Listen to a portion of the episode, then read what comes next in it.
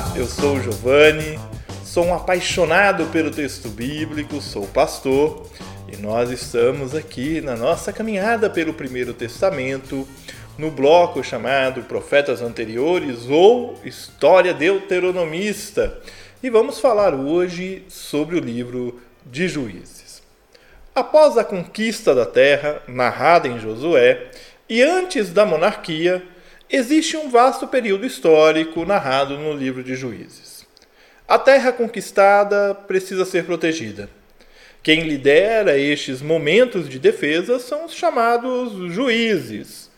A tradição os divide em dois grupos, juízes maiores e juízes menores. Os juízes maiores são Otiniel, Eude, Sangar, Débora, Baraque, Gideão, Jefté, Sansão os juízes menores, Tola, Jair, Ibsan, Elon, Abdon.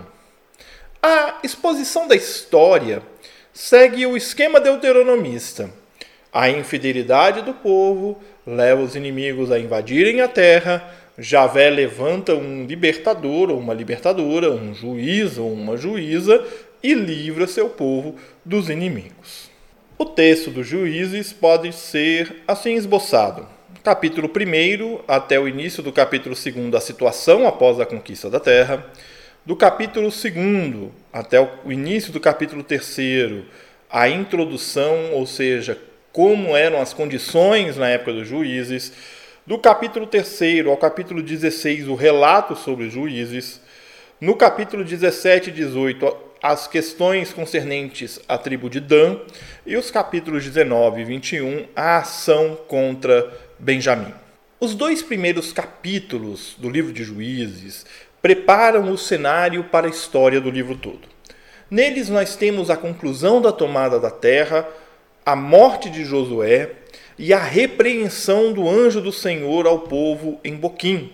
Diz assim Juízes 2, 3. Agora, portanto, declaro que não expulsarei mais os povos que habitam em sua terra eles serão como espinhos em suas costas, e os deuses deles serão uma armadilha para vocês.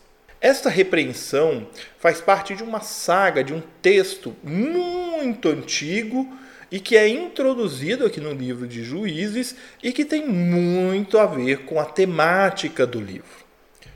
O livro de Juízes reserva os quatro últimos capítulos para relatar acontecimentos terríveis da época atrocidades que são justificadas, segundo o próprio livro de Juízes, pela ausência de um rei em Israel.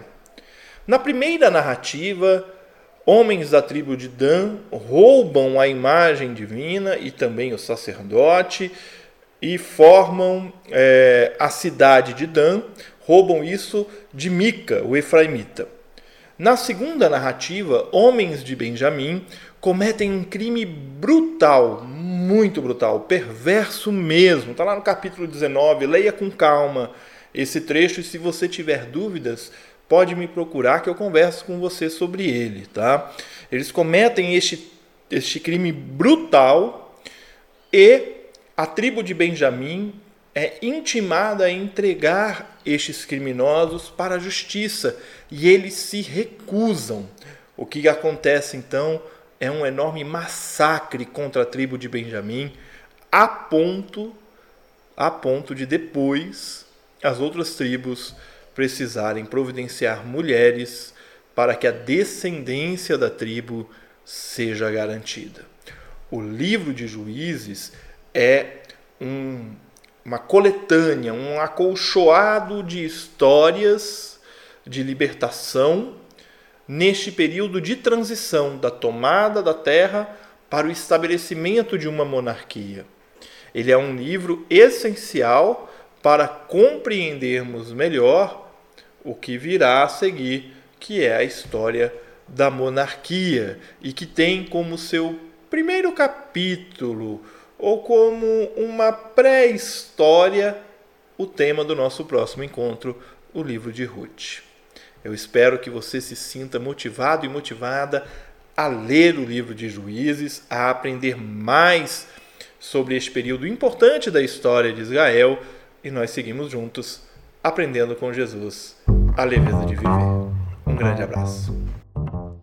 Você ouviu o podcast Café com Alecrim. Eu sou Giovanni Alecrim, pastor da Igreja Presbiteriana Independente do Brasil e um apaixonado pelo texto bíblico, e eu convido você a conhecer melhor os meus conteúdos em giovannialecrim.com.br. Um grande abraço e seguimos juntos, aprendendo com Jesus a leveza de viver.